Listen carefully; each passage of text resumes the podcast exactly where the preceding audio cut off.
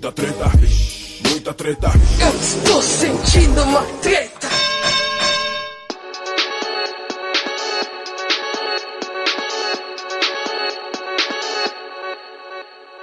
Salve, salve moçada! Salve, salve rapaziada, meus queridos ouvintes do Treta, o seu podcast sobre as tretas da atualidade. Diretamente de Luanda, aqui é o Ivo Neumann. Maravilhoso! E hoje tá tudo meio diferente.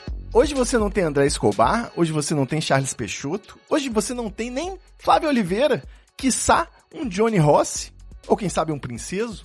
Não. Não. Não. Não. Não. Não. Hoje, como bom patrão que eu sou, Aham, sei. eu dei férias coletivas pra toda a bancada do Treta Podcast. E o quê? E o quê? Pedi ajuda pro parente. Eu chamei minha prima pra gente botar a conversa em dia.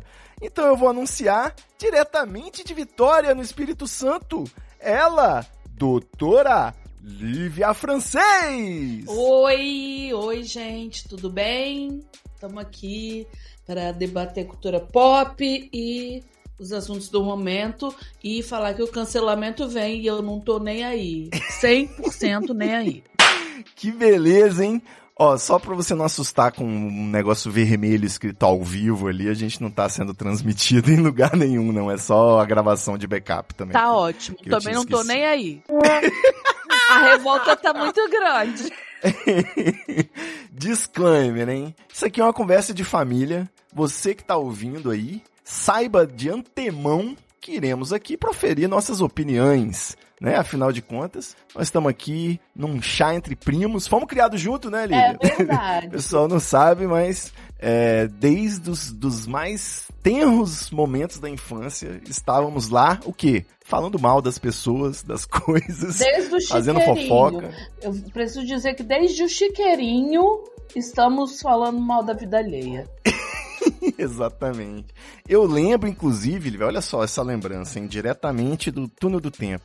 Eu lembro quando surgiu o fenômeno do Gabriel Pensador, né? Você veja você, naquela época, naquele anos 90, Uhum. uma música como Loura Burra, Nada na cabeça, personalidade fraca. Tem a feminilidade, a sensualidade de uma vaca. Produzidas com a roupinha da estação. Que viram no anúncio da televisão. ou um disco como Nádegas a Declarar, que ele fez inteiramente dedicado ao fenômeno das gostosas dos anos 90, né? era o que havia de supra-sumo da contracultura, né? É Era uma verdade. voz dissonante, era um cara o quê? Desconstruído, politizado, ainda tinha a chancela da Fernanda Abreu ali, e mal sabia a gente que eram só formas diferentes de ser machista, né? Exatamente. Assim como ele, naquela época, existia o, o fenômeno underground que muito me apetecia naquele momento, chamado Raimundos. E o Raimundo. Puteiro em João, e o Puteiro em João Pessoa, que também era. Hoje em dia você eu canto, né? Porque é uma memória que tá forjada na minha mente. Então canto Puteiro em João Pessoa com uma Licença Pode- poética. licença poética e uma monoconsciência. É. Porque, pelo amor de Deus, gente, que coisa horrorosa. E a gente cantava e se achava maravilhoso por cantar isso. Nem só cantava, né? Exatamente, era rebeldia. Super.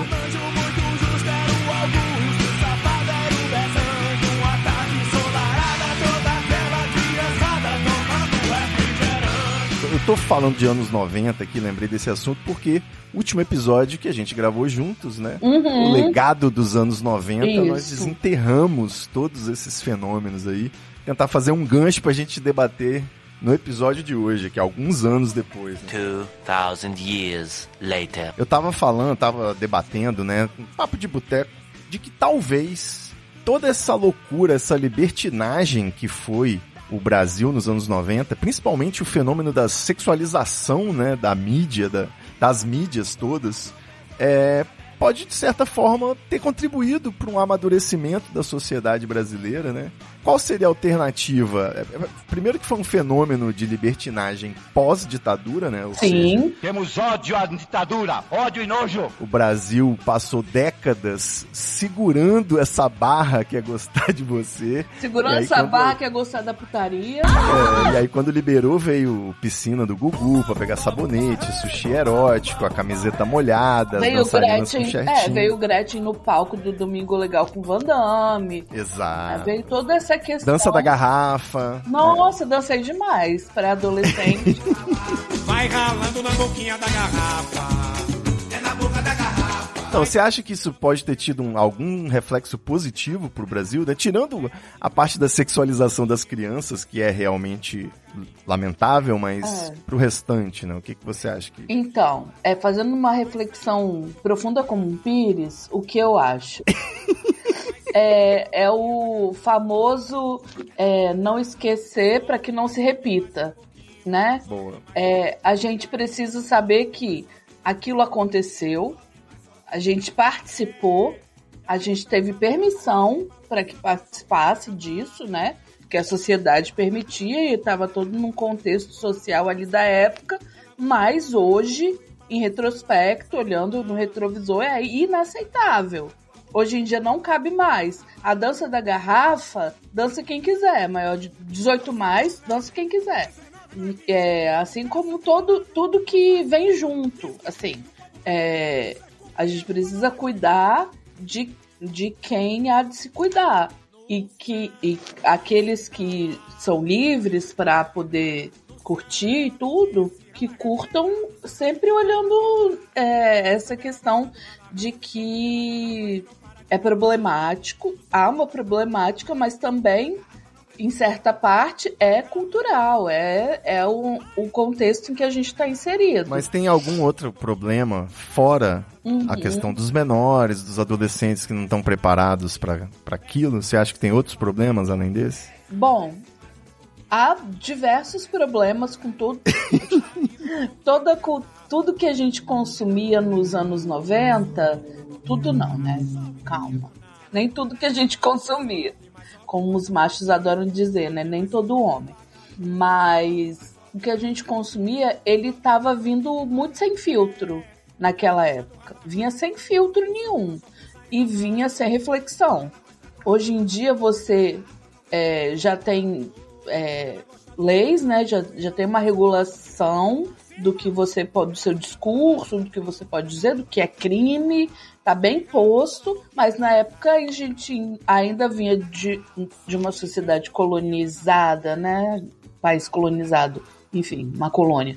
É, a gente ainda vinha desse, dessa questão né, de não respeitar nenhum direito humano básico para a construção desse raciocínio quanto sociedade, né?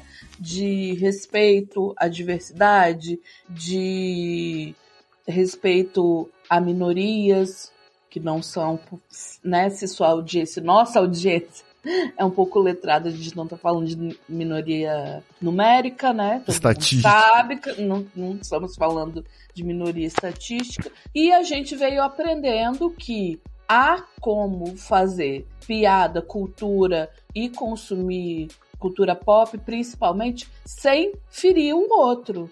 Tem grandes e vários exemplos, ou, ou também apontando para a maioria, né? Que não é minoria, que não é um grupo minoritário.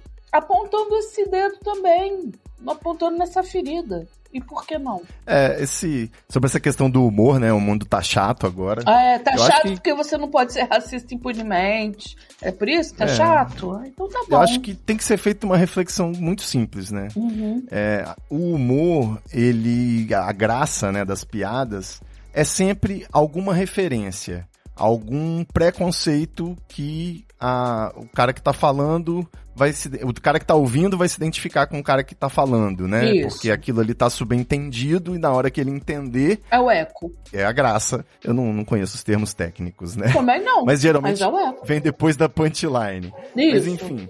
É simplesmente as referências agora são outras, né? Uhum. Você não vai fazer mais uma piada com o pressuposto de que a mulher deve fazer a comida, Isso. né? Cuidar da casa. Você vai fazer uma piada que tem um outro pressuposto, mais moderno, porque esse pressuposto aí já tá batido, já foi vencido, Já já, não, foi. é. não faz sentido. Sequer faz, nunca fez, né? Mas hoje, em dia, menos ainda. Exatamente. Mas o que eu acho melhor, gente, já vou puxar um, né? eu Vou, já vou além. Vai além, a gente vai além. hoje tem de fazer piada e refletir e é botar o dedo nessa ferida do nosso tema, no, do tema que a gente vai discutir hoje, debater. Que é, a gente tem de fazer piada com um bilionário, com quem tem, com quem tem, com quem é, há de se fazer, o que tá na atualidade. O que, que é isso? Que mundo é esse que existe? Ponto. Bilionário.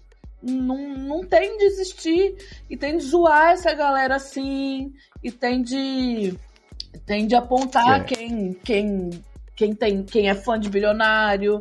E tem de apontar pro absurdo que é. é Teve um tweet, Lívia, que ele. é, como é que é aquele. Um tweet tirou a minha paz, né? alugou um triplex. Alugou um triplex na minha cabeça, né? Alguém falando assim: em vez de destilar tanto ódio contra bilionários, por que não focar nos trilionários que são menos ainda e mais poderosos? É verdade. Vamos Não. começar acabando com os trilionários, depois a gente vê os bilionários. Depois a gente vai, a gente pega o resto. Mas não. Vamos começar com os bilionários. Deixa eu dar um contexto aqui pros ouvintes, né? A galera saiu de férias realmente, né? Na verdade foi só o Escobar, que é o nosso editor e cara que faz tudo aqui, que coordena tudo. Então, o que que acontece? Eu queria botar o assunto em dia com a minha prima. E você sabe que aqui no Treta, atualmente, a gente tá usando o Treta de, de divã, de terapia. A gente traz sempre um assunto aqui que quer botar pra fora, uma indignação, uma treta que quer causar polêmica. E quando eu perguntei pra Lívia, assim, o que que é que tava no coração dela nesse momento, o que que é que era coisa assim, o assunto principal que ela precisava mesmo botar pra fora e trazer pros milhares de ouvintes do Treta, a gente teve um match. Porque eu me identifiquei imediatamente com esse sentimento. A gente precisou fazer um episódio com qualquer pretexto que seja pra poder falar mal de Succession. Puta que pariu. Que merda. Quem vai me devolver minha semana de 40 horas de trabalho? Assistindo É muito tempo, né? Gente, é uma é uma hora cada episódio. quatro pariu, temporadas, 10 episódios por Eu acho que temporada. são 10 episódios por temporada. Gente, é uma semana de trabalho do, do trabalhador 40 brasileiro. horas. 40 Que pariu. Gente, trabalha 44 não- ou 40, eu não sei. Tá. Pra mim é mais, mas assim. Vamos lá, vamos lá, Lívia. Profissionalmente, eu Hum. quero que você me diga. Agora que você já assistiu é mais fácil, mas vamos supor que alguém virasse pra você e falasse: Eu te pago um salário de um mês, 40 horas. Não. Peraí, 40 horas é uma semana. Uma semana de trabalho. 40 horas é uma semana. É. É uma semana do trabalhador. Eu te pago uma semana de trabalho Aham. pra você assistir as 40 horas deste grande programa de TV chamado Succession. Prefiro diarreia. Prefiro uma semana de diarreia. Quantos milhões a gente tá falando? Prefiro a gastroenterite. É, então, mas eu também odiei a série. Mas eu acho que o sentimento de repulsa é ainda maior quando a gente vê pessoas falando bem dessa merda no Twitter, mano. Como que isso é possível? em Nossa, podcasts também, sim. eu ouvi vários podcasts falando que Succession era candidata a uma das melhores séries de todos os tempos. E eu falei, ah, meu Deus, E não é ganhou possível. prêmio, gente. Como que isso ganha prêmio? Ganhou muito prêmio. É, a questão é a seguinte. Eu fui levada a assistir. Eu vou contar minha experiência pessoal com essa bomba. Faz, faz o disclaimer, explica o que é Succession pra quem não sabe e tá ouvindo o episódio mesmo assim, é- né? Nada mais é do que uma novela da Globo sem emoção e sem brasilidade. É um E monte sem núcleo pobre. Sem, de... sem núcleo pobre Que é o e maior pecado. sem humor. Mesmo que seja involuntário, que até a tentativa de humor involuntário, que é aquele Greg, não tem graça. Não tem graça. Ou seja, é uma série não que não foi feita pro latino médio. Mas assim, Succession é sucessão, né? como diria Cleiciane, Sucessão em inglês. É, Succession. ela conta a história da família Roy, bilionária, dona de como todos os bilionários que controlam os meios de produção, comunicação e entretenimento. Inspirada na família real, dona da Fox, não é isso? É, não, é, não, do é, Rupert Murdoch. Hum. Rupert Murdoch é Guardian. É, é da família do Murdoch lá, que tava envolvido um monte de escândalo. Acho que ele morreu, né? Se não morreu. Corp. já- É o É, News Corp, isso. 20th Century Fox e a editora HarperCollins e o jornal The Wall Street Journal. Isso. Que estava envolvido em um monte de escândalo aí um tempo atrás. Acho que ele morreu depois, durante a pandemia, depois, não sei. Sei que foi tarde também. Ele morreu depois que ele viu a história da família dele na TV. Supostamente ele morreu. Tem muitos supostos mortos. Mas isso aqui estão para outra coisa. É, aí o que acontece? Sucessão, a sucessão é a história dessa família, né, bilionária, dona de conglomerados de mídia, que controla todas as esferas da sociedade. Controla é, meios de comunicação. Quem controla meio de comunicação controla qualquer coisa. Por isso que, o, né, que as, os grandes conglomerados de mídia, que daí saem políticos, ministros e etc e tal. Que eles controlam tudo. E É, aí. hoje em dia, a manipulação da mídia, ela não é mais nem questionada por ninguém, né? Não, É, tanto não direita é. quanto esquerda alegam a manipulação da mídia, inclusive. É. E aí essa família é controlada por, por esse patriarca que é completamente é, centralizador, que é o Logan Roy, o, o dono de tudo, velho. Daqui por diante será chamado de velho. O velho. O velho. Que também é um puta ator, mas só serviu uma interpretação bem caricata, né? Canhestro. Canhestro. Aí o velho tem três filhos inúteis, que é o quatro, né? Porque tem o mais inútil que os inúteis. Peraí, peraí, peraí, Lívia. Isso aí você tá cometendo um, um crime contra os inúteis, pô. Inútil sou eu. Esses três imbecis são três. É. Eu, não, eu vou cometer capacitismo. Esses ladrões de oxigênio. Exatamente. esses ladrões de oxigênio. Ele. Quatro, né? Porque um é mais ainda. Porque se três, ele, os que querem participar da sucessão, né? De alguma forma já são completamente inábeis para qualquer coisa, inaptos para a vida mínima em sociedade. O quarto, que é o mais velho, o, o primogênito, é. Enfim, o que tem a ver. É, eles lutam pela sucessão e pela tomada de poder, basicamente. Aí, enfim, inicia-se assim uma. é, quando esse sucessor ensaia que vai preparar um dos filhos para continuar o legado à frente do, do conglomerado, aí começa a pegar pra capar. O mais velho, né? O Kendall, aquele É, que. Começa a série com uma hierarquia que parece ser clara. bem tem o cara- definida. É, É, tem o cara mais velho, que inclusive era o mais sério. parecia ele ser era- uma pessoa. Ele parecia ser o sucessor natural. Só que aí quando Sim. você percebe isso, você já sabe que não vai ser ele, né? Porque senão não ia ter uma novela inteira sobre essa porra da sucessão. É verdade. Aí você olha, a Chive, que é a filha do meio, a mulher, Ah, ela, não hum, sei se ela ok. é do meio mais nova, né? Ela também não, não seria a sucessora por ser mulher, simplesmente, né? Já que ele tava no berço ali do patriarcado É. aristocrata. E o mais, o, o- não sei se é mais novo também, mas o, Isso o não fica Roman, né? claro, né? O Roman não fica claro. Não, eles falam não. siblings, eu sempre acho que eles são gêmeos, os Não, três. siblings Não. é irmão, simplesmente irmão. E o, o Roman, ele tem inclusive uma Tourette maluca, né? Ele é um pervertido sexual, tem uma Tourette, É, é um sádico, inclusive. Todos os outros perverso. É, perversos, todos os outros predicados. Então você já sabe que aquele ali é o maluco da família, também não vai ser ele, né? uhum. Então, imediatamente o que eu pensei, bom, com certeza vai ser alguém de fora. Só que eu tava esperando que o pobre. Tava esperando que tivesse um personagem mordomo. Ai, gente, deixou- deixaram você sonhar? É, quando veio o Ai, Greg, aí você olha. percebe, não, eu não vou torcer por esse paspalho em momento nenhum dessa série. Isso aí não vai acontecer, Não, me quando desculpe. começa o primeiro episódio e essa figura vomita pelo O olho da Greg é o primo distante, mais pobre, que tenta fazer um alpinismo social ali né, com os primos. Não, quando essa figura no primeiro episódio, a gente não tá falando de spoiler aqui, que é o primeiro episódio da primeira temporada, vomita através dos olhos de uma fantasia, eu falei, Ih, vai dar merda. Não deu muita merda, não, porque ele passou quatro temporadas, uma semana de trabalho do trabalhador brasileiro, Sempre bom lembrar. sempre bom lembrar, e nada aconteceu.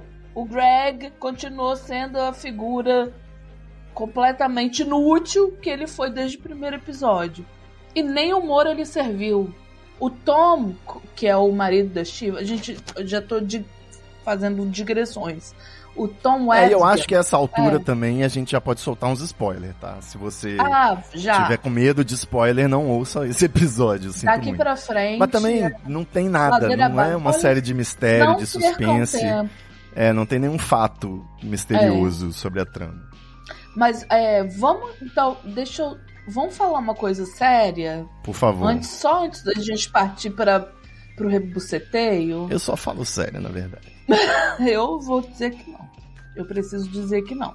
Bom, eu tenho uma grande amiga que é psicanalista. Certo. E ela assistiu. Quando tava entrando na quarta temporada, que tava vendo que não tava indo pra lugar nenhum, porque a série teve um hiato entre 2021 e 2023. Ela parou em 2021. Eu vi tudo em duas semanas. Mas ela parou entre 2021 e 2023. Certo. E ela acabou de fato, deve ter umas três semanas de- do dia que a gente tá gravando. Quando eu tava entrando na quarta temporada e última, e tava vendo que não tava me levando a lugar nenhum, eu fui fazer minha quali, né? A pesquisa quali. Perguntar às pessoas que viam, costumam ver séries, o que, que elas estavam achando daquela palhaçada. Aí eu perguntei no grupo das minhas amigas, falei, gente, quem tá assistindo Succession? E o que tá achando? Porque eu tô assistindo e ainda não tô entendendo a que veio. Não, não dá, não tá dando. Aí uma amiga minha, meu grande amigo que é psicanalista, falou: Eu vi, amiga, e gostei. Eu falei: Hã? Eu preciso saber o que, que te levou a gostar disso, porque não, não dá, não tá dando. Eu que tô num, num momento da vida sem tempo, irmão, não tô conseguindo conectar com, com essa série, não. Você chegou Aí- a parar? Você chegou a desistir? Porque eu desisti uma não, vez, eu parei. eu não desisti, eu falo- tô falando, eu vim duas semanas, eu vi a série inteira. Por quê? Por puro, pura teimosia. Eu não sou a pessoa mais teimosa do mundo. Eu tava querendo que chegasse a algum lugar. Quando eu vi que eu tava entrando na última temporada e não tava chegando a lugar nenhum, fui perguntar aos universitários o que que tava acontecendo. Se eu tava vendo errado, sei lá, né? Aí eu falei, tá, amiga, já que gostaste, me explique. Por quê? Eu preciso que alguém me diga por que gostou dessa bomba.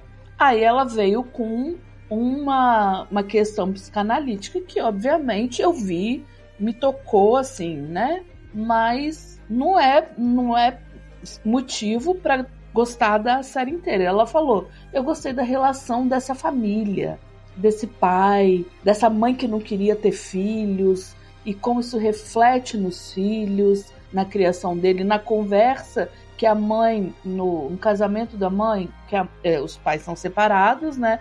Os filhos foram criados pelo pai, pelo velho, e a mãe ficou na Inglaterra. Ela era, ela era inglesa, ela ficou na Inglaterra. Uma figura que aparece esporadicamente na série. E aí essa mulher vai se casar novamente, essa mãe, na Itália, com um outro inútil. o cheirador de assentos, né? Sid Sniffer, que era o marido dela. E, assim, eu- o que eu gosto nessas séries, as- porque a gente é um pouco cretino, né? Que tu, para todo mundo eles têm um apelido, um apelidinho. O Mo, que era conhecido por todo mundo como Mo, que morre no meio da série, um funcionário do conglomerado. Não era Mo, que o nome dele era Mo alguma coisa. Não, é Mo de Molester. Molestador. o, É um apelidinho de boa É, do o Mo. apelidinho era é, Molestador. é, Molester. E a o marido da mãe, né, o cara, o Peter Manion, que vai casar com a mãe, o apelido dele era cheirador de assentos. Não sei por quê. Não sei se era literal, mas o nome, o apelido dele era Sid Sniffer, que ele tirava assentos. Enfim. É. Aí essa mãe vai casar com o Mo na Itália. Essa parte casa- eu achei bem verossímil até, porque É. realmente na, na realidade a gente dá, dá apelidos pras pessoas. É verdade. Se você não, se você não deu, você tem. Exatamente. Aí, enfim. Aí tem uma, um diálogo entre a filha, pode dizer que é a filha, porque é a única mulher, né? A filha e a mãe, é, dizendo que. é, falando. entrando numa questão de abandono parental, abandono afetivo. Certo. E a mãe dizendo que nunca queria ter sido mãe. E a filha falando, é, percebe-se. E elas entram nesse negócio. Aí isso te dá espaço pra conjecturar em torno dessa família e do que foram foi a criação desses, desses sujeitos, né? Tá, mas peraí, isso Olha aí que você só. tá dizendo é o quê? É o menos pior, né? Da série, digamos é assim. que é o que dá pra tira- salvar. É o que se tira de reflexão, né? A criação da, das, daquelas, daqueles sujeitos todos, né? Um teve a mãe que foi institucionalizada pelo pai. Na, no casamento do Connor, fica claro ele, que ele dá um piti por causa do bolo. O Connor é o mais velho, o mais inútil Sim. de todos. Ele dá um piti por causa do bolo, falou que o bolo está inadequado. Aí alguém fala, um dos irmãos fala por alto, que é tudo raso, que quando a mãe dele foi institucionalizada, ele ficou uma semana comendo pandeló. E ela foi. Aí ficou sendo o bolo da doidinha, alguma coisa assim, o bolo da doida. Porque a mãe dele o Cameron, foi o, o com Connor. mais velho, o Connor, que se diga, é o mesmo ator que faz o Cameron, né? Do Ferris Sim, Bueller. eu fiquei Curtindo a vida doidada. Não, e eu ficava vendo. Nos primeiros episódios eu não liguei o nome da pessoa, mas eu sabia que eu conhecia aquele ser, Aquela né? cara, né? Com Aquela certeza. cara. Eu falei, gente, meu Deus, de onde eu conheço? E eu teimando pra não jogar no Google com elenco Succession, pra ver, né? Fazer aquele Nesse ponto, a do. Amazon dá show, né? Com, É. Quando você pausa, tem o nome dos atores. É, pois é. Aí eu não não busquei, não busquei, não busquei, lembrei sozinha. Falei, Ferris Bueller! É o menino Ferris Bueller! Aí depois ficou Boa. até. Eu, olhei, eu via, eu lembrava daquela pessoa, e aí eu ria. Eu tinha causa certeza que era do American Pie, né? Mas aí eu calculei melhor a idade e vi que era não, e olha só como, como a idade chega para todos. Como eu calculei. Porque não foi nem por causa do Ferris Bueller. Eu não lembrei em primeiro momento que ele era o Cameron. Ele tá tão envelhecido, que, né? O tempo normal. O tempo passa e ele é uma pessoa é, mais velha hoje em dia. Que eu relacionei com o diretor de Ferris Bueller. Depois de uns, uns minutos, falei: não, ele é o, o amigo do Ferris lá. Aí depois que eu fui relacionar. Enfim, essa relação da família é a única coisa é, séria e in- interessante, minimamente interessante, que se tira da, dessa série, dessa bomba. a segunda coisa que se tira, assim, que eu achei interessante, que não tem a ver com enredo, é a cinematografia dela. É o fato das cenas serem todas em plano sequência. O, é, que eu, depois eu tava lendo algumas coisas, né? Porque eu falei, não, não é possível. Ter Prêmio, ganhar prêmio técnico vale. É uma série tecnicamente muito bem construída. Porque É uma série da HBO, afinal de é, contas. é né? verdade. Só esqueceram de botar uns personagens interessantes. Na esqueceram história, a. Jessica E o Parker. roteiro também. Não, mas assim, ela é bem construída, ela foi feita em plano sequência, as cenas são todas grandes diálogos e tudo. Mas Filmado em ah, película. fil- filmado em película. A trilha original, né, aquela trilha de abertura, a trilha sonora, ela é toda no- durante os episódios, né, em momentos chave, ela é, é uma variação dela que faz um ah, rearranjo.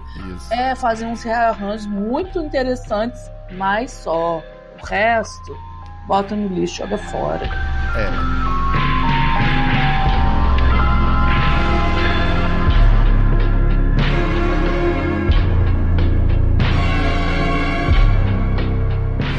você ter a trilha, né, da sua série e ter uma versão envolvente pro suspense, uma versão Isso. triste, isso aí é, hoje em dia tá no, no script. É, Mas o, o que eu ia falar só é que o aspecto familiar é realmente, né, a chave, tanto que tem um monte de cena clichê dos três irmãozinhos é, eles descobrindo quanto eles se amam, se unem várias vezes, né, na série. É, verdade. Irmão, estou com você. E, e logo depois apunhalada pelas costas, É, né?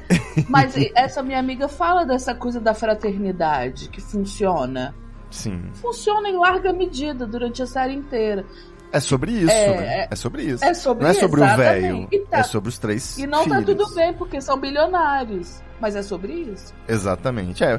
Então, eu acho que a questão familiar é muito interessante, mas é indissociável da questão financeira, sabe? Eu acho que Uhum. essa série, ela é sobre essas pessoas que são bilionários, que fazem negócios nesse nível, sabe? Que podem movimentar a economia de um país, né? que Isso. tem o destino de milhares de pessoas em suas mãos, ainda por cima trabalham com a manipulação da mídia, né? A interferência da mídia na política. Direta, né? Então, é tipo um House of Cards que você vê como que é o bastidor do jogo político, né? Naquele, num esquema bem cinematográfico. Aqui você tá vendo como é a vida dos bilionários.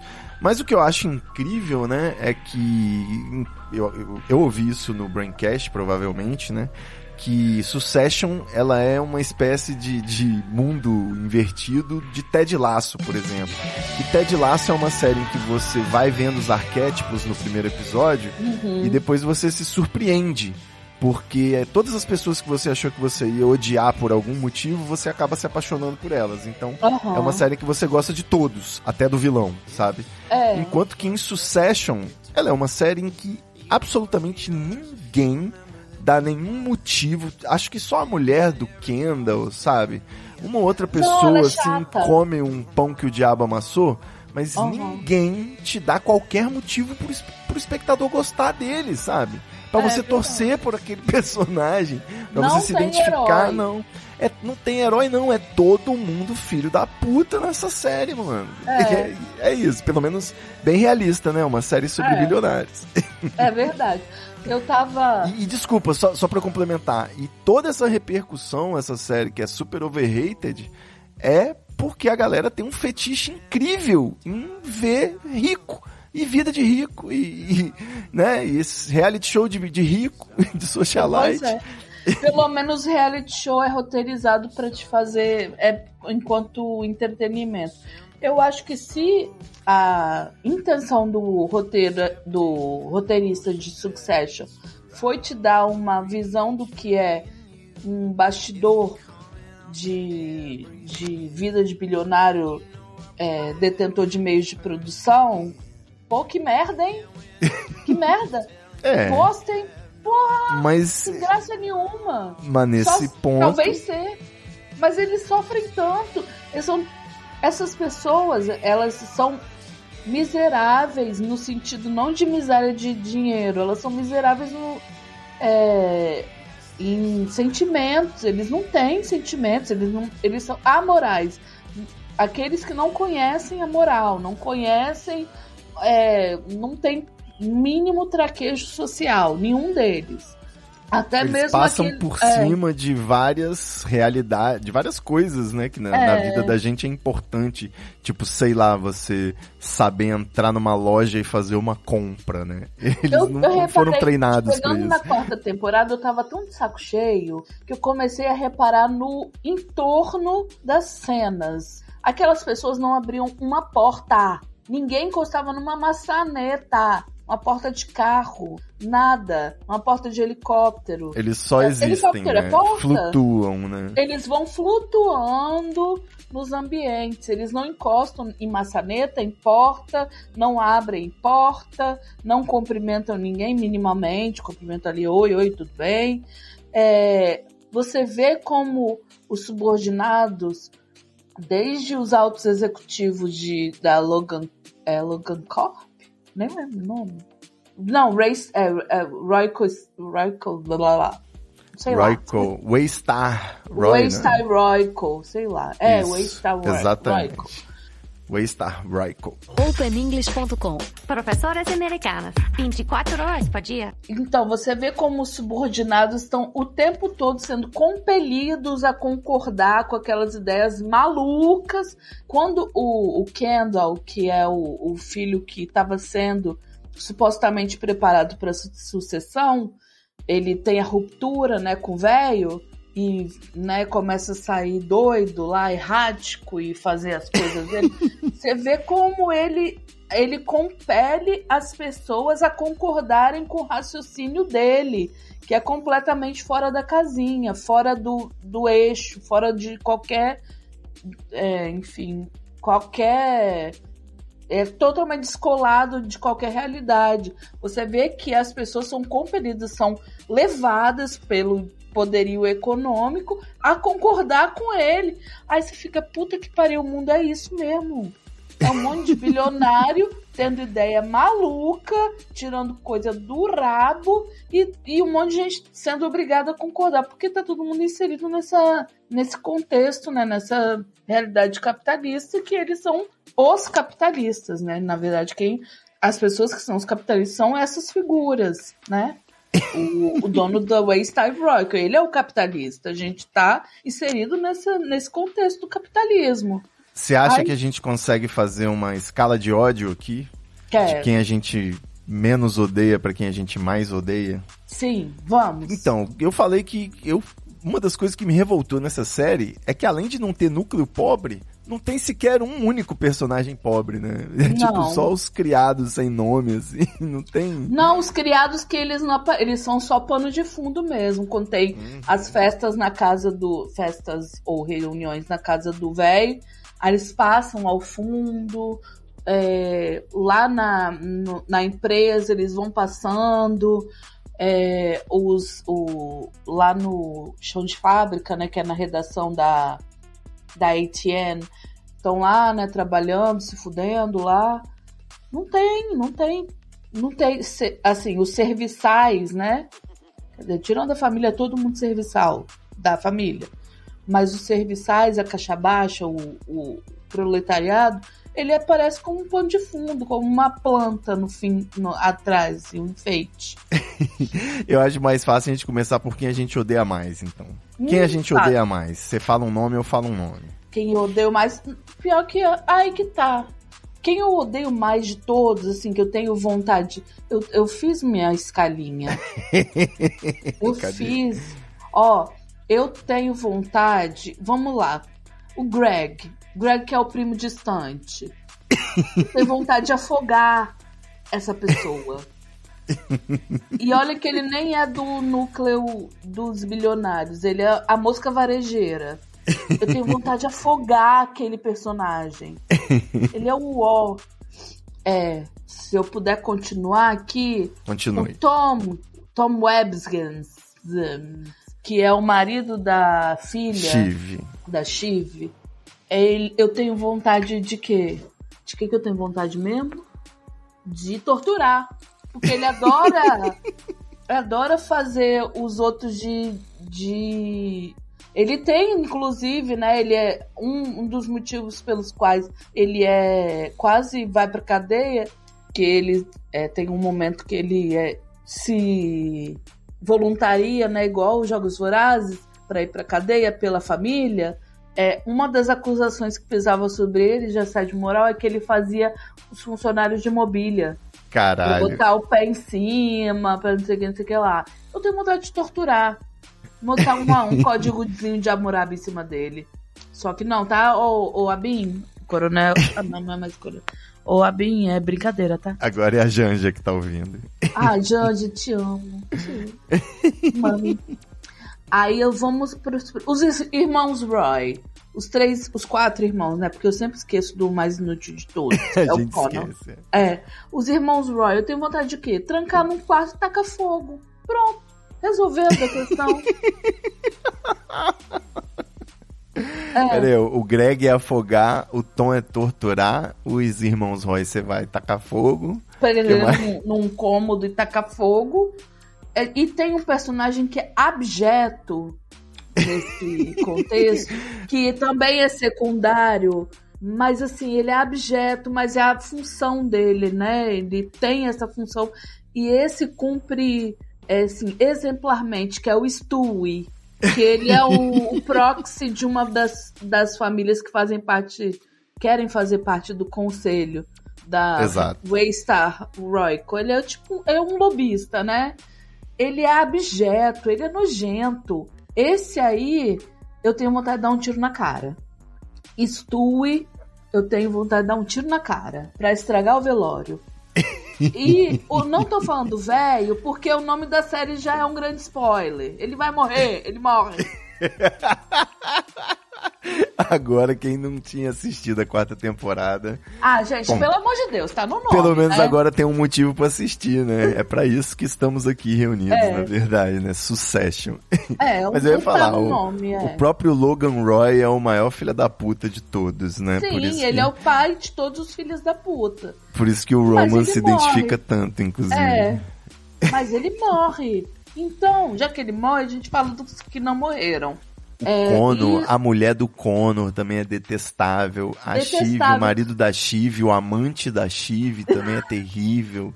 até primo o dito Greg. progressista. Nossa, até o dito progressista lá, que é o. que foi pré-candidato à presidência da República, Aham. que não deu certo lá e tudo, foi cooptado. Não sei se não foi cooptado, mas conseguiram tirar ele do páreo. E até ele, que é, é o cirandeiro da série. Porra, bicho, o cara é chato, mano. Ah, não, sem tempo, sem tempo. E o resto, Jerry, Carl e Frank, o que tem a ver? O que tem a ver? Não, não tem, assim. Eles serviram de. Eles. Pô, não tem. Deixa eles lá no limbo, no umbral. E vem cá, você falou também que você acha que essa série poderia ter sido um filme, né? 75 Que só minutos. tem a, só tem é, só tem dois acontecimentos reais É. na série, né? Que é a morte do velho e o último episódio. É, tipo- a ge- eu tava falando o seguinte. Eu e meu primo, que aqui está, Eu. a gente é millennial de primeira geração. O que isso Exato. quer dizer? Finalzinho da Quer geração X. a- isso, a gente já nasceu, já nasceu millennial, só que a gente cresce, é, a gente é daquela primeira temporada, né? Millennial de primeira temporada. Então a gente cresceu o quê? Vendo um Vale Tudo, Vale Tudo novela, tá, gente? Vendo a família Reutemann. A gente cresceu. Meu filme preferido, eu não tenho vergonha de dizer isso, é As, Pra- As Patricinhas de Beverly Hills, que saiu É um em ótimo 95, quando eu tinha 11 anos. Então, 11 para 12, é isso. E então, eu a, a minha vivência é, cinematográfica e, e televisiva de, de pessoas ricas passou por isso, passou por novela da Globo e Patricinha de Beverly Hills e que, que tais. Então a gente está acostumado o quê? Além de querer sempre ter alguém roubando, se dando bem, uns casamentos, nascimentos, uma emoção, alguém humilhando outra pessoa, não tô falando classe social, não dizendo isso, mas um, um- uma humilhação trocada, enfim, um rico ficando pobre, um pobre ficando rico, mesmo que isso seja, né, muito, muito, muito improvável, a gente está acostumado com essas doses de serotonina, assim, aqui e ali. É uma ação para uma recompensa. Você faz uma coisa, você tem uma recompensa. Exato, exato. Uma tensão, uma recompensa. um É, alívio, recompensa. né? É, um Cadê alívio. o meu alívio, HBO? Pois é. Porra. Não tem. A série inteira é, que- é só tensão. Tensão no- não no sentido. Não aquela tensão gostosinha que dá vontade de sentir. Né? Que tem um jump scare. Não, é, um e é tensão sobre coisa burocrática, né? É tensão É. se a empresa vai fechar o acordo com ou sem aquela cláusula, sabe? Foda-se. negócio É um- idiota é- demais. É uma série, é um grandíssimo foda-se. Eu quero lá saber se. Eu quero saber se, se o, o Tom aceitou ter o casamento aberto. Que ficou claro que não, né? Que- Sabe? E a gente tá acostumado a ter as nossas doses de serotonina no sistema recompensa. O que É, essa é- série não dá. Eu acho que eu acho que esses tratantes, eles acham que é uma recompensa o Tom, né, que foi humilhado, ter virado CEO no final, né? Mas, É, porra, quando- mano. Não, minha Quem tá amiga- torcendo pelo Coitada. Tom, mano? É, ninguém que. Pior que no, até o último segundo não apareceu nenhum personagem que a gente sentisse que. Ah, esse aí vai. Pô, se esse aí virar CEO, vai ser uma grande, né? Um grande acontecimento dessa série. Nem isso acontece. O CEO vira o Tom Websgams completamente inapto mais uma vez. Que é. Que vira, no fim das contas, CEO por por default, né? Que não tem. Ele fica. Ele é o. Aquela série, gente, com o cara do 24 Horas. Designated Survival. Designated. Ele é tipo a Dilma, né? Ele foi- a petista Ai, que sobreviveu. mami. É. Assim, mami mora no meu coração, mas. Não, jamais vou Ela- falar mal de Dilma, hein? É, mas ela foi em Designated Survivor naquela, na época. E o Exato. Tom, o Tom é isso na série.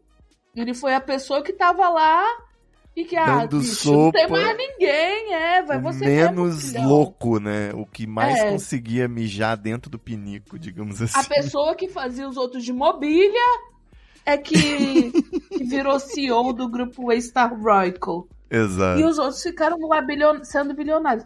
Em vez de. Aí que tá. Aí que eu, eu fico pensando. Em vários momentos dessa série, isso passou pela minha cabeça. Pô, bicho, você já é bilionário. Por que, que você, você quer poder ainda? Eu não, eu quero, eu quero luxar. É, eu acho que quando o dinheiro todo do mundo ele já tem, né, o poder aquisitivo, o que resta a eles é disputar outros poderes, né? É, como o Conor que, que ser presidente. Meu Deus. Ai, meu Deus. É, o. Conor é o alívio cômico, né? Eu diria. É, mas eu acho que. Eu não, foi, será que era de propósito? Mas, ó, Olivia, a Ah. gente. O clima ficou tenso, né? O clima ficou pesado.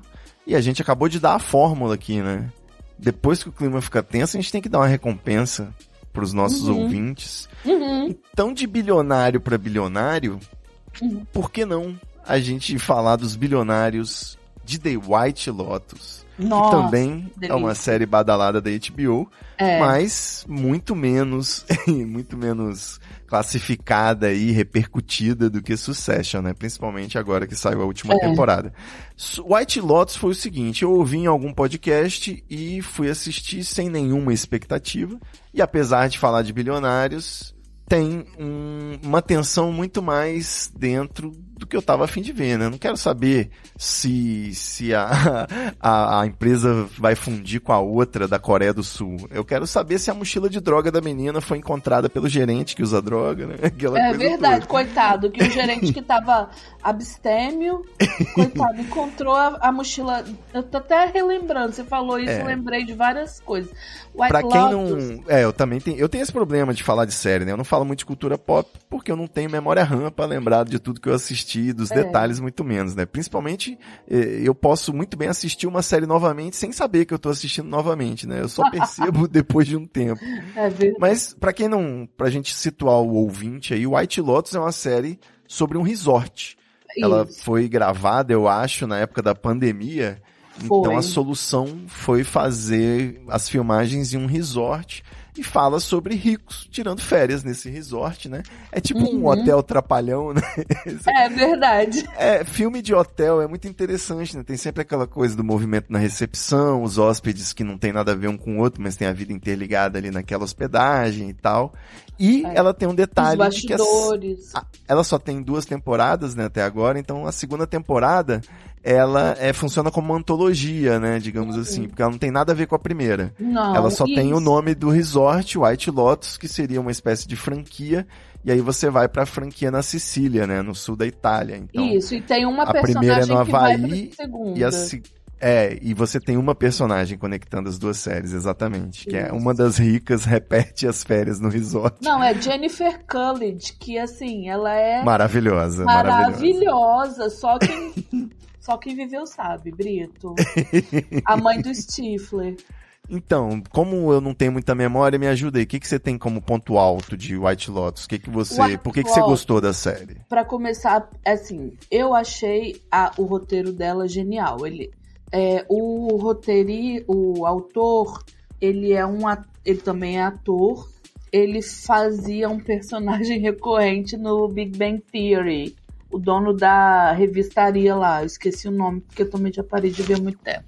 Eu- Eu nunca tive nem esse prazer de assistir. Ah, eu gostava. Era legal. Aquela sériezinha de pré- pré-sono. Ele era o dono da revistaria lá, da revistaria. Gente, pelo amor de Deus. As pessoas que gostam de mangá e quadrinho vão matar. Mais um cancelamento, tô nem aí. O dono da revistaria vendia revistinha lá, na série do The Big Bang Theory. Ele é o autor de White Lotus. Ela foi inteira gravada durante a pandemia. E ele, assim, foi genial em roteirizar uma história desse, desse tipo para esse tempo, reunindo esse elenco, que para mim é maravilhoso. Não são Verdade, nomes, um elencaço. é, não são nomes tão insensados, apesar de ter ali a Jennifer Coolidge, que sempre Ah, é o Mike ali. Whites, né? Agora É. que eu vi, o Mike Whites. Enfim. Ele, ah, ele fez o, o Escola de Rock. Ele é, Ah, é, o, ele era o amigo professor, do- o amigo do, Ja- o do amigo Jack do Black. Jack Black.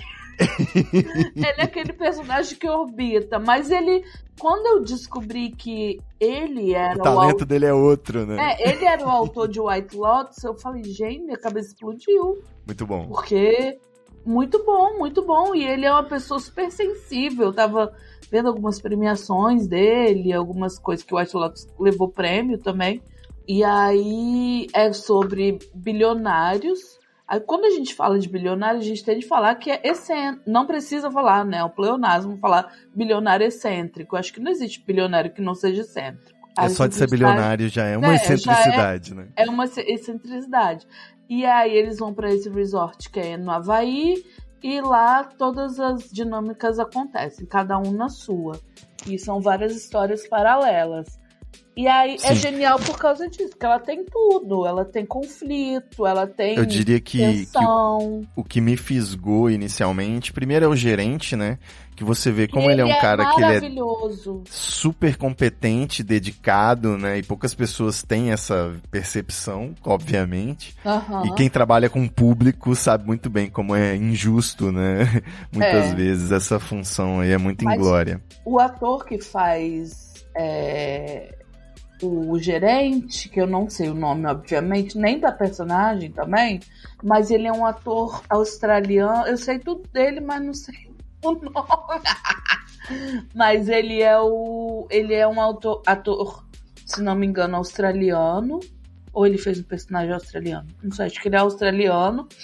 Ele é, é do Vale, ele é LGBTQIAP+.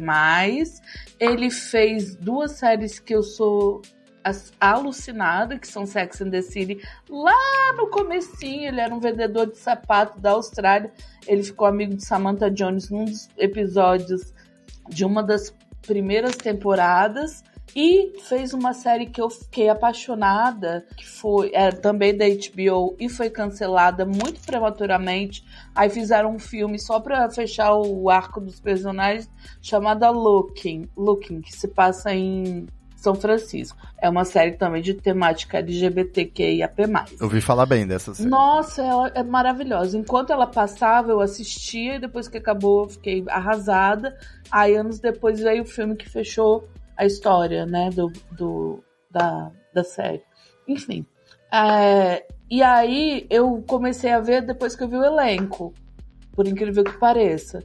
Aí vi o elenco e falei, pô, interessante. Aí fui assistir, adorei a primeira temporada. Ela não tem grandes. Quer dizer, ela tem momentos de tensão, momentos de humor, momentos de. Mas também são pessoas um pouco fora, da, ca- fora do, do eixo. São ricos. São ricos. São ricos. É, são pessoas ricas. Elas, elas são egoístas, né? Muito mais egoístas do que a população normal. Sim. É, tem o caso da família, né, que viaja com os- o filho, a filha, a amiga Então, E, Eu- e o casal. Que... eu ia falar naquela hora justamente que essa foi a minha maior conexão, né? Além do gerente que eu mencionei, esse lance da amiga que viaja com a família rica, né? É uma Uhum. parada que eu sempre fui o amigo que viajava com meus amiguinhos ricos do Marista, tá ligado? Então, eu sempre me via naquela posição ali de convidado, né? Meio, meio constrangedor, que na verdade É. você tem que ficar servil ao seu coleguinha que te levou pro rolê, né? Basicamente. tem essa questão, né? Desse clash de, de classe social aí. Do, da, da amiga, né, que tá ali vivendo. E, o- e o pessoal que tá servindo também, né? Os trabalhadores É. do hotel. Nossa, a menina que tem um neném na recepção, né? No, Exato. que não podia nem dizer que estava grávida, porque senão perderia o emprego e tudo. E essa relação também é uma relação muito problemática do resort, que é instalado numa área de povos originários do, do Havaí, que é uma situação de resorts, ponto. Resorts são Exato, instalados em Quase áreas todos os resorts. né? é, Se não quase todos. porque não dá pra. Eu não tenho dado aqui pra dizer que são todos, mas eu diria que é a grandíssima maioria. Se tem reso- resort, é porque tem é, área degradada e, Treta. e treta, muita treta.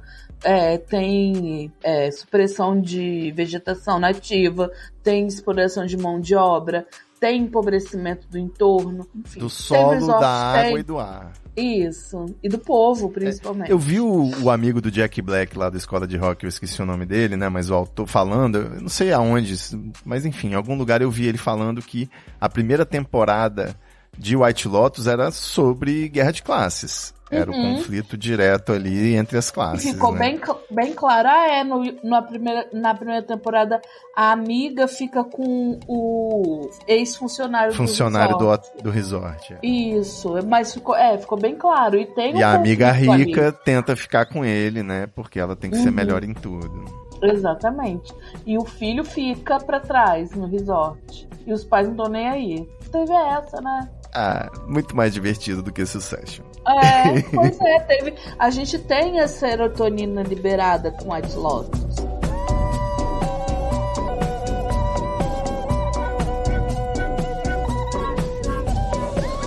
Pra gente gravar esse episódio, né? Como eu não lembro de nada, eu abri a minha plataforma de streaming preferida, que atualmente eu uso é o Streamio, já que a Netflix tá de putaria aí, não pode mais dividir a conta.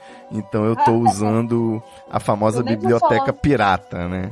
É a biblioteca do Paulo Coelho. Eu, Eu vou, eu vou falar pra você as últimas séries que eu assisti Ah, eu também quero falar. É, da menos pior pra melhor, vou falar só os nomes e você faz os seus Uhum. comentários, beleza? Tá, da- ah, eu vou da- fazer da- meu comentário. Assistir, não assisti. Quero assistir. Boa. E se assistir. Vou começar por uma que eu não gostei muito, então, hein? No Prime Video da Amazon eu assisti Fleabag. E parei na segunda temporada porque não, não é a minha, meu tipo. Eu vi a primeira temporada, gostei médio. Não achei genial a quebra da quarta parede, porque por motivos de viciada nos normais. É tudo Quem que ela tem, assiste- né? É. Não, mas eu, eu vi os normais, gente. Exato. A quarta parede já foi estraçalhada na minha frente por Rui Vani. Maravilhosos, perfeitos. Eles são perfeitos. Bom, Pô, eu vi- quando, eu vi- quando eu tava eu- com HBO, só pra eu continuar a lista, pra não, pra Tá. não conseguir terminar, eu assisti Euforia, gostei muito Não porque eu vi- gosto de, de, de putaria e drogas, mas tem muitos jovens nessa série, eu não gosto de jovens. Não vi, não vou ver, porque tem muita tristeza. E de triste já basta É, drama, exato. Não Assisti vejo Ruptura, drama. Reverence, é Severance, como é que é? Ruptura, Severance. Severance, Ruptura, é, que é uma é, série sobre esquecer, né? Você esquece quem você é pra entrar no seu local de É, trabalho e né? depois pra sair. Ah, ruptura. Divide É, sua alma em duas, né? Trabalho É. e vida pessoal. ruptura tá na minha lista de talvez eu veja. Não vi. Ah, assista, assista, legal. Não, sério. É triste. Assisti a temporada recente de Black Mirror Não e acho nenhum. que o efeito foi contrário de Succession. O pessoal falou tão bem de Succession que eu tô revoltado porque é muito ruim. E o pessoal falou tão mal dessa última temporada, acho que sexta temporada de Black Mirror, Uhum. que eu adorei. Eu curti cada episódio como eu curti cada episódio de Black Mirror. Black Mirror pra mim é isso. É aquela Amazing Stories, né? Como é que é? Um caso extraordinário, né? Uma historinha de caso extraordinário por vez. Por O primeiro ver- Ah, episódio é. é o primeiro-ministro transando gosto. com um porco, mano. Você não pode criticar é. Black Mirror por nada. não é isso? Black Mirror eu só sei de ouvir falar, porque eu não nunca tive o afã de ver. E não sei por quê, porque eu vejo. Eu, quando se fala muito, eu vou lá e vou buscar saber por quê. Por que estão gostando e tudo. Se não gostar, eu abandono. Se não gostar, às vezes eu vejo até o fim, como foi o caso da bomba Succession. Porque eu queria saber o que eu tava esperando vale tudo e não veio. Não veio aí. Mas eu nunca vi nenhuma unidade de Black Mirror. Nunca. Nenhuma. Assista, assista. E Não. agora meu pódio, hein? Essa não. Em terceiro lugar, as séries que eu tenho assistido aí, Uhum. The Handmaid's Tale, pra mim, Tô na mais recente. acho que é candidata à melhor série de todos os tempos, Aham. mas tá em terceiro lugar na minha lista, ironicamente. The Handmaid's Tale é muito boa, mas dá- tem muito gatilho, né? Tipo, é sobre tem, uma, tem que estar com a cabeça no lugar pra assistir. é sobre uma teocracia, uma ditadura com direito a estupro estatal, É. né? É complicado. E The Handmaid's Tale, quando ela saiu, quando ela foi lançada pela Hulu, só tinha na biblioteca do Paulo Coelho. É, Então, é eu complicado. comecei a ver na época dos, dos saudosos torrents. Exato. Olha quanto tempo tem isso. né? Handmaid's Tale é difícil mesmo, ela foi distribuída em várias formas diferentes. Saiu ali, saiu aqui, É. então talvez você tenha que É. apelar pra uma piratariazinha Não, eu comecei a assistir, e eu tava assistindo tempo real. Pode crer. Saía, te- saía nos Estados Unidos, aí nossas formiguinhas das legendas legendavam.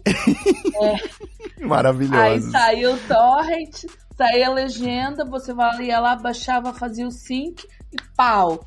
Gente, a gente tá confessando vários crimes aqui, meu Deus. eu, eu tô falando tudo em ficção, né? Tudo inventado. É, supostamente a gente Só fazia pra- isso. Completar minha lista, eu não sei se você assistiu, mas em segundo lugar, a série que fez meu coração derreter, Ted Laço, que Tô é a, é a história de um pai de família que atravessa o Oceano Atlântico e vai trabalhar num outro país com uma situação que muda completamente a vida dele e ele sente saudade da família. Ou Uhum. seja, é a história da minha vida no momento, né? Então, Ai, é verdade, olha Ted. Laço, Ted Laço, que eu já mencionei anteriormente aqui nesse episódio, né? É a série que você ama todos os personagens, a história não tem grandes plot twist, é tudo, é meio infantil, né? É uma série, É. uma série puta otimista, sabe? É uma série pra frente, pra você Pra ficar cima. É. feliz, abrir um sorriso e pensar que a vida pode valer a pena. Com Ted Lasso, a gente precisa tomar cuidado com a positividade tóxica. É, Mas ela exatamente. tem uma, ela tem uma questão, ela tem, Tem um rescaldo. tem um rescaldo, até por causa do Ted Lasso, que é esse esse otimista é, de primeira hora. Você vê que não é bem assim. Ele ele caminhou para chegar naquele lugar. Exato, exatamente. Ele E tomou umas já- pancadas pra poder ter que É. trabalhar, né, positivamente, né, ter que botar o, botar o bom humor dele numa agenda, E ele né? sofre por isso. Ele sofre. Com certeza. Se você tiver na temporada mais recente, você sabe. Porque não Eu foi achei nem demais. nessa. É, Achei eu demais. também tô assistindo. Então, Ted Laço é exatamente o contrário de Succession. É uma série que não te promete nada e te entrega tudo, tá ligado? Uhum. É Basicamente isso. É, ela, ela começa como uma sériezinha de fazer a unha ali, de fazer um lanchinho da tarde assistindo. Depois, quando você vê, você tá completamente envolvido. E é de uma Exato. temática que eu tenho particularmente. Asco. Futebol. Exato. Mas o futebol- E bastidores do futebol. né? É, mas o futebol é só um pano de fundo para relações Exato. humanas. Ela é fofa. No mínimo fofa. Demais. Tem- e o primeiro tem- colocado da minha lista, a melhor série de todas da televisão, aquela que realmente vale o play, vale assistir tudo e ler a respeito nas internets, nas redes sociais. Casamento Hum. às cegas. Ah, pelo amor de Deus. Casamento às cegas é maravilhoso. É muito maravilhoso ver as pessoas numa situação Uhum. completamente constrangedora pra Uhum. ganhar seguidores no Instagram. Puta é basicamente um jogos vorazes do- dos tempos modernos. Eu não sei nem qual é a premissa dessa série. Quanto ah, a. Lívia, pelo amor de Deus, você Não. não assistiu nenhum episódio de Black Zero. Mirror e também não, não vê Casamento às Cegas, porra. Gente, Peraí, sou. peraí, assim, você é uma fraude. eu- Ué, mas quem falou que eu sou de verdade? Ninguém falou. Foi que você que tá falando que eu sou uma fraude, mas eu nunca falei o contrário. chat GPT. Pois é, o chat GPT só funciona até 2021. Eu, eu, Casamento, ó, eu preciso dizer, peraí, peraí, peraí. Casamento às Cegas é um é, reality noven- show. é o de 90 dias, não, né? Não, tá- acho que são Ah, viu? 90. Não é 90 dias pra casar, mas por Então, acaso isso- eles têm três meses pra se casar, É, basicamente. Mas é, é assim, eles não se conhecem, eles se conversam em cabines em que eles ficam conversando, entrevistando os homens, entrevistando as mulheres. Eu acho que teve a primeira versão do Casamento às Cegas gay americano. E aí eles têm que pedir o- alguém em casamento ou ser pedida em casamento Ah. para poder passar para a segunda fase do programa, que é a lua de mel no resort. A segunda fase é com sexo, ou os casais que realmente deram match rolam uma parada ali. Hum. Aí eles passam aquela lua de mel, tem festinha, aí você conhece a pessoa que você teve um rolo na cabine sem se conhecer, né? Então, e aí depois da lua de mel eles vão para a fase de morar junto e preparar o casamento e depois tem a festa de casamento, que eles têm um cachê para ir até lá, né, obviamente. É. E deve ter um cachê também para dizer sim ou não, né? Exatamente. E se você e lá eles aceitam ou não aceitam o pedido de casamento. Se, se isso fosse um videocast, vocês veriam neste momento A sua cara de a minha incontinência facial quanto a esse, essa premissa dessa série. Não vi nem verei. Não vou ver, na- nesse hype eu não caio. Até porque eu não sou a maior fã de reality shows. A só Eu sou. Big Brother até o 20. Qual que foi o último Big Brother bom? 21? que pergunta, acho que foi. O 21. É, 21 foi da Juliette. Foi, exato. Coitada da Ju, né? Ninguém sabe o que ela sofreu. Ah, então, eu só. Eu, eu não sou a maior fã de reality. Na verdade, eu não sou nem um. Já fui muito. Já fui muito viciada em reality show e tal, não, não, não. Mas perdi o interesse, principalmente quando começaram a ser produzidos em plataformas de streaming. É, Aí eu não conheço nenhum. Eu só vejo cortes quando para no meu TikTok para algum vídeo de corte de. Por isso que eu pergunto quem disse se era do- dos 90 dias. Porque às vezes aparecem uns cortes de gente reagindo a 90 dias pra casar. que tem é vários gringo, reality de casamento, né? Muito que doido. vai, isso. conhece a latina e tal, e aí vem, cadê minhas flores? Cadê minhas flores? Eu tenho um meme que é, né? Where are my flowers? My flowers. Eu só sei de meme. Então, qualquer reality de casamento e namoro, eu tô fora. Pego minha bicicleta e vou embora. Nem queria desvirtuar muito o assunto, não. É só pra fazer uma piada mesmo, porque a minha série favorita é Ted Laço e a segunda é Handmaid's Tale, mas Casamento às Cegas tem o seu valor como um reality show. É o namoro na TV atualizado. E ele tem esse plus que Ué, eu falei, gente, eu só vejo em nome do amor. que é você acompanhar as fofocas no Instagram, entendeu? Quem ficou Ah, com quem, tá. quem não ficou com quem. Gostoso, né? Fala dos outros é bom. Então fecha agora com sua lista. As É suas séries lista, não é boas que ranking. você... Já que a gente É- deu, falou é- de Succession, fala suas séries boas agora, pra galera Ó, pra, pra ficar no, no tema bilionários, uma série que eu tô vendo, a segunda temporada, acabei. Acabei a segunda temporada. Acabei. Então, posso dizer que foi ontem. Porque depois da de Succession, você precisa de uma vacina. Tem que tomar vacina. Sabe? Depois de você ter uma decepção tão grande, tem que ter um, um momento de. pra ficar no tema, né? Por quê? Eu vi White Lotus, ela não tá no meu ranking, desculpa. Eu gostei muito, mas não tá. Atualmente, séries que estão no meu ranking. que tá lá, que eu tô assistindo, que tô gostando, que fico aguardando ansiosamente é, sair episódio novo, quando não é direto, né? Quando não é jogada toda no streaming. Eu tô vendo Loot, que é, eu acho que foi traduzido como Fortuna. Como eu vejo da biblioteca do Paulo Coelho, ela não vem em português. Assim, não vem em português o título. Não é porque, ai meu Deus, pensei em inglês, não. É porque eu não sei mesmo. Eu pego lá.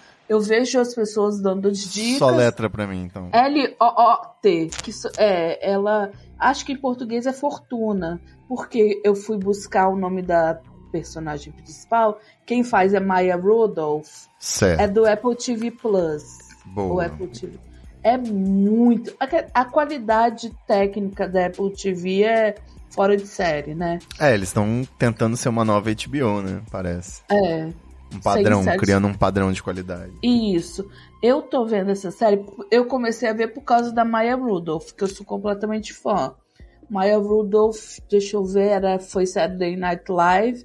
É uma das mulheres mais engraçadas que do mundo, pra mim. Sim. Aí é a história do quê? Ela é casa, era casada com um bilionário Big Tech desses, assim. É, tipo o dedão de peruca, dono do Twitter, mas é um bilionário de Big Tech. Ele trai ela. Excêntrico. Ou apenas bilionário, né? É, e se divorciam e ela se torna a terceira mulher mais rica dos Estados Unidos ou do mundo, não sei. São 192 bilhões que ela leva no divórcio. E ela é, ela é de uma, um background pobre, ficou bilionária com esse marido Big Tech lá, né? Que é do, do mito da empresa surgida de garagem, que é uma mentira, hoje a gente sabe. e aí ela- eles ficam bilionários, aí ela se divorcia depois de 20 anos, casar, sei lá, quase 20 anos. E ela se torna a terceira mulher mais rica dos Estados Unidos, com uma fortuna de 192 bilhões de dólares, e herda a, a fundação com que leva o nome dela, que é a Fundação. O nome dela. Esqueci o nome dela também, da personagem. Então, ela, que é completamente excêntrica, ou, sim, completamente, né, flamboyant, aquela pessoa engraçadíssima que estava acostumada já a essa vida de luxo e riqueza, é jatinhos, são empregados, é, gente contratada para puxar saco, nananã, se vê separada, porém bilionária, e tendo uma fundação para cuidar com gente que quer trabalhar de fato para fazer uma mudança na sociedade. E é daí que se desenrola, cheio de atropelos e coisas pelo caminho. Ela, na- nesse fim de segunda temporada, como essa série é muito boa, não vou dar spoiler, não. Boa. eu vou dar recomendação porque vejam. Quem puder ver. Já no botei na TV lista Plus, aqui. Ou na biblioteca do Paulo Coelho, que tá sempre pronto para nos dar, né? é, o prazer de ver, né? Ele tem uma biblioteca vasta e a gente pode consultá-la de vez em quando. Que veja Lute, Fortuna, se não me engano, em português. É muito boa. Boa. Muito boa. O que mais? E ela termina com, com um gancho muito legal. Tomara que tenha terceira temporada. Que eu tô vendo agora, eu tô vendo uma série do Globoplay, que não é sobre milionários nem ricos, né? Chama. Coisa Fui- boa. é, fui fisgada pelo bichinho Globoplay, que chama-se Os Outros, que tá na onda do momento, no hype do momento. Mais uma vez, Adriana Esteves fazendo papel de maluca. Ó, É, é- conta a história de um condomínio na Barra. Condomínios na Barra da Tijuca são, por si só, microcosmos da realidade. Tudo acontece universo lá de dentro. fantasia, né? Ficção É, que- científica. Ficção científica real, porque tudo acon- é- são microcosmos, né? E aí eu tô quase acabando. Faltam dois episódios para acabar a primeira temporada e única.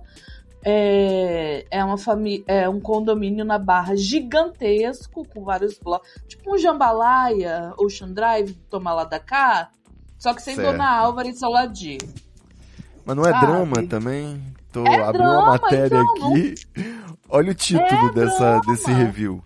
O que a Ah. série Os Outros tem a ver com todos nós e porque ao mesmo tempo que atrai, ela pode nos atormentar. Caralho. Atormenta, vários gatilhos, assim. É, É, não sei se eu vou assistir mais, não. Mas é boa. Ela conta a história desse. Né, nesse, passa nesse condomínio e ele é um microcosmo da sociedade. Mas tudo ali dentro, porque esses condomínios da Barra, principalmente, né, no Rio de Janeiro, eles são gigantescos e tudo acontece lá dentro. As- as- o, né, a, toda a ação acontece dentro dele ou para dentro dele.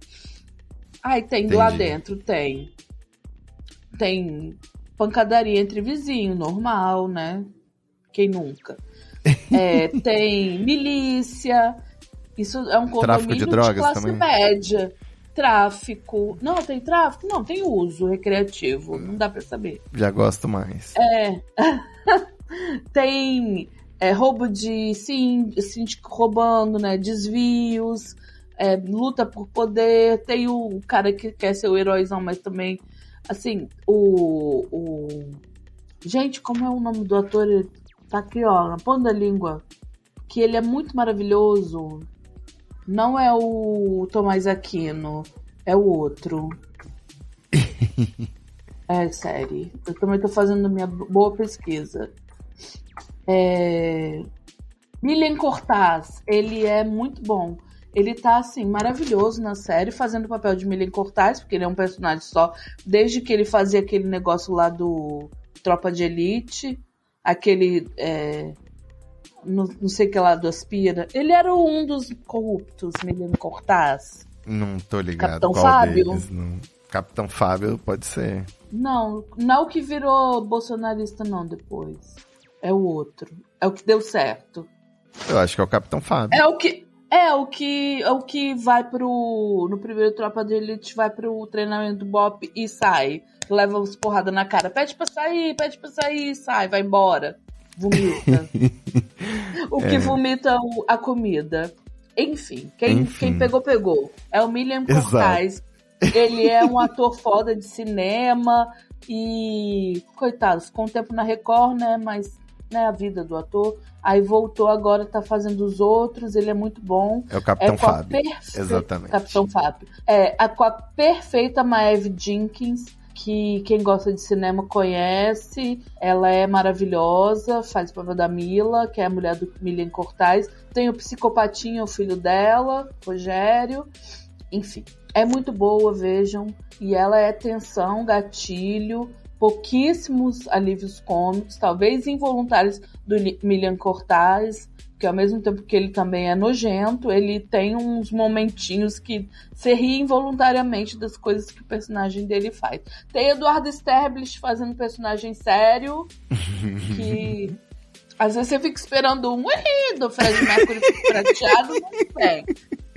O personagem dele é sério e é bandidão, bandidão. Adoro. E convence? Tá. Convence, porque ele é um puta ator. Boa. Ele é um puta ator. Ele é um ator na essência. Ele não é um comediante só, não. Ele tem uma formação seríssima. Ele, inclusive, foi levado pra comédia porque é onde ele tava se encaixando, parece, no começo da carreira, porque ele faz qualquer coisa bem. Mas nessa série ele faz o Sérgio, que é o, o bandidão da série, né? O... E com Drica Moraes, perfeita no papel de síndica, Dona Álvara. Eu só chamo ela de Dona Álvara, por causa do tom dela da cara. Só que não tem o seu ladinho da Dona Álvara. Bom, fica então essa dica aí também. Lute É. e os outros. Não, tem mais, acabei? Ó, são meia-noite e seis aqui em Luanda, então. O que tem a ver, querida? Que é 8 e 6 e tem um. Última, assim, como uma pessoa que cresceu nos anos 90, eu vi Sex and the City inteira, inúmeras vezes. Eu tenho box de DVDs de Sex and the City. Eu vi, eu sei, é, episódios de cor. Aí, há uns três anos, não sei, foi lançada uma série chamada Depois dos dois filmes que eu gostei mesmo, eu gostei, eu adoro, amo, eu sou cadelinha de, de Sex and the City. Gosto mesmo. Nem aí pras polêmicas, assisto com a mão, com, com uma mão na pipoca e outra na consciência, e é isso aí, vamos que vamos. Agora tem a série é, And Just Like That, que era o, a, a frase de efeito da coluna da Carrie Bradshaw, personagem principal, durante a série. Chama And Just Like That, da HBO também, assim como foi Sex and the City, que conta a história das personagens hoje, né? Certo. Como elas estão nos 50, porque antes ela era uns 30, até a Samantha, que era mais velha, terminou a série com 50 e poucos. É, ficou 10 anos no ar, né? Dos 30 aos 40, dos 40 aos 50 no caso da Samantha. Agora elas são a partir de 50, 50 a mais. E aí conta a história da vida dessas mulheres, como elas estão hoje. E assim, eu gosto. Eu, minha, a vida, eu sou uma pessoa, por formação e por. Assim, por. Por inércia, não é a palavra, assim. Por formação e por tradição. Eu sou uma pessoa que consome notícia o tempo todo, eu tô o tempo todo ligada. Então, minha vida, ela é uma grande. Eu tô sempre ligada nas tragédias, eu tô sempre ligada no que tá acontecendo, nessa realidade que a gente vive, que é dura pra caralho, que é um, um perrengue atrás do outro, é, é de, né, de atropelo em atropelo, os humilhados sendo humilhados o tempo todo. E eu gosto de, quando eu vou buscar algo para ver fora, eu gosto de me alienar mesmo. Tanto que eu não vejo drama, não vejo nada que possa me dar um gatilho, porque o gatilho, de gatilho já basta a vida. Então eu vejo Just Like That, e para mim, no momento, é a série, é a minha série favorita, porque voltou a temporada, a segunda Sabor temporada. de nostalgia, né, também. Lógico, Fanservice. porque todo figurino, totalmente, é, não, essa é uma série totalmente fanservice. Eu sou fã, eu Que quero todo- service.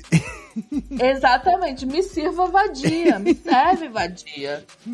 Eu vejo, assim, é, maravilhada com todos os figurinos, os personagens, os elas completamente malucas, são muito ricas também, né? Então tá um pouquinho nesse negócio da, do. Não são bilionários, mas são muito ricas. Fetiche com Vivem em rico. Nova York. Isso. Se, é- se é pra ter rico de estimação, Carrie Bradshaw e companhia são as, as minhas. É, é. E pra finalizar, Boa. finalizando, desculpa aí. Tô tomando nota, hein? comigo.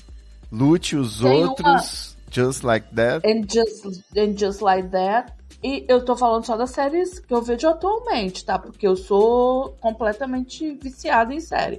Não tô falando das antigas, não tô falando do, do passado. Tô falando só do É presente. um presentinho pra galera que, que veio É. assistir por causa de Succession. Veio ouvir esse episódio por causa de É. Succession. E pra fechar, mas não é minha preferida dentre essas, é dentre essas minha preferida do momento é Just Like That, porque, né, sou fã.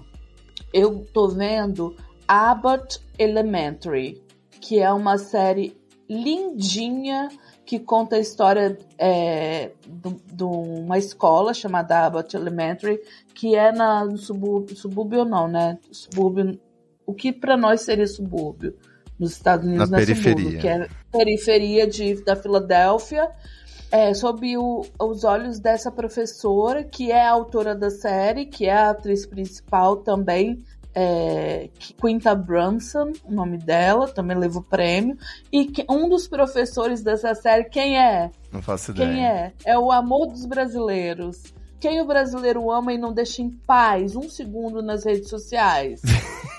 São tantas opções. Não, tem um que é que já ele tem ranço do brasileiro por causa disso, que ele não é deixado em paz, ele não pode postar uma foto no Instagram que fica Aquele que maluco do Todo Mundo. Odeia o Chris. O Chris! é, o Chris é o. É o, o- um dos professores dessa da Abbott Elementary e um dos interesses românticos da Quinta Brunson, que é, faz a, a professora, que é a, que é a atriz principal, que eu não lembro o nome do personagem, porque a série tá em hiato, da segunda pra terceira temporada, eu esqueci já o nome dos. Pra mim é o do Chris e da, da professorinha. E o elenco é foda, é só gente preta, maravilhosa.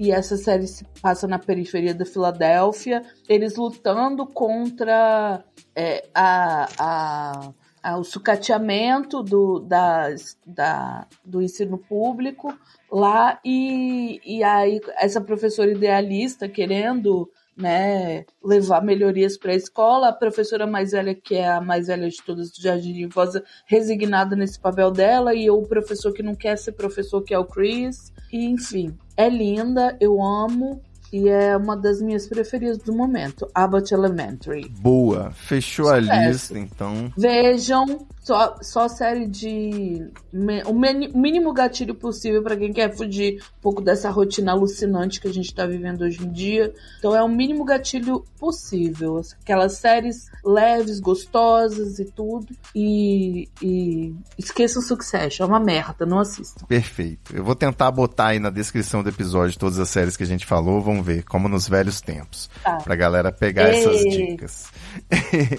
e pra te seguir, minha prima, como é que faz? Passa arroba aí pra galera que tava ouvindo essa conversa, seguir você no, aonde? No Twitter, no Instagram? Todas as redes sociais, sou Lívia Francês, sem a, Ah, não, não, não tem acento em arroba, né? Lívia Francês em todas as redes sociais, com Z no final. Pode me seguir, vocês não vão ver nada.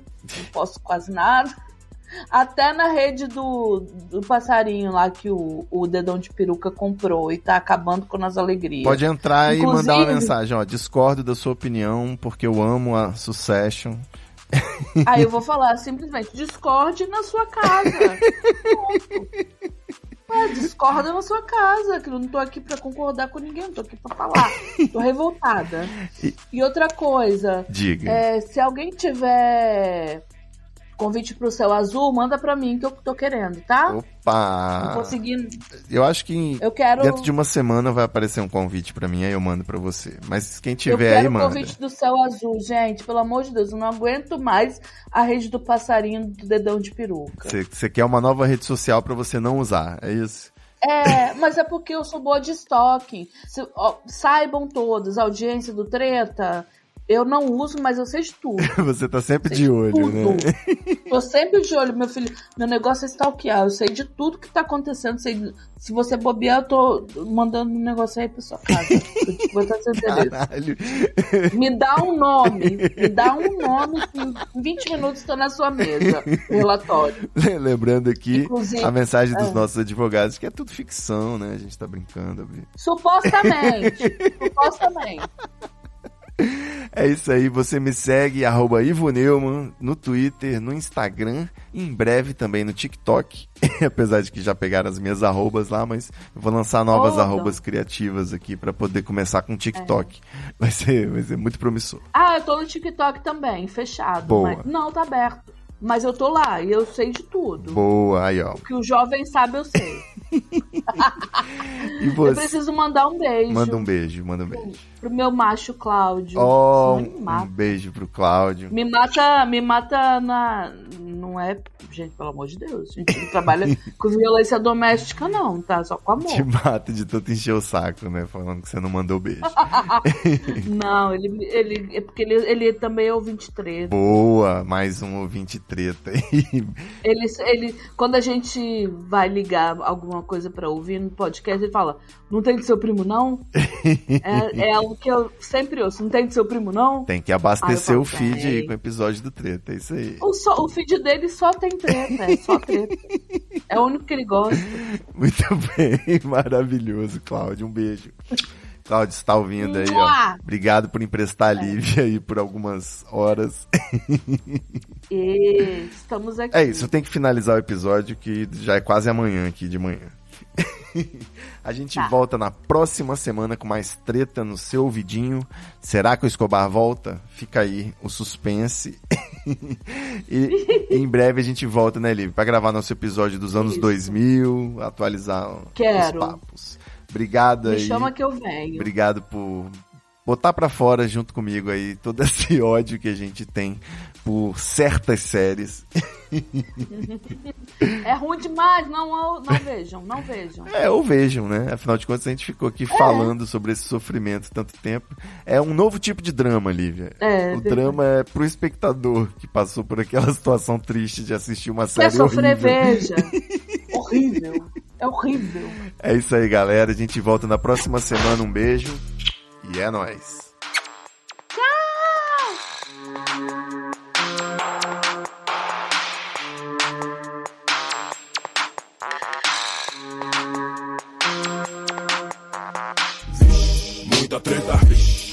Treta.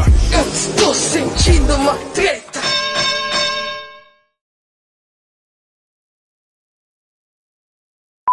É, então, Pra ser bem sincero, eu apertei um baseado pro episódio. Uhum. Tá misturado liamba com kank. Hum. Só que eu fiquei com muita vontade de fumar. Aí, pra não queimar a largada, eu fiz um fininho.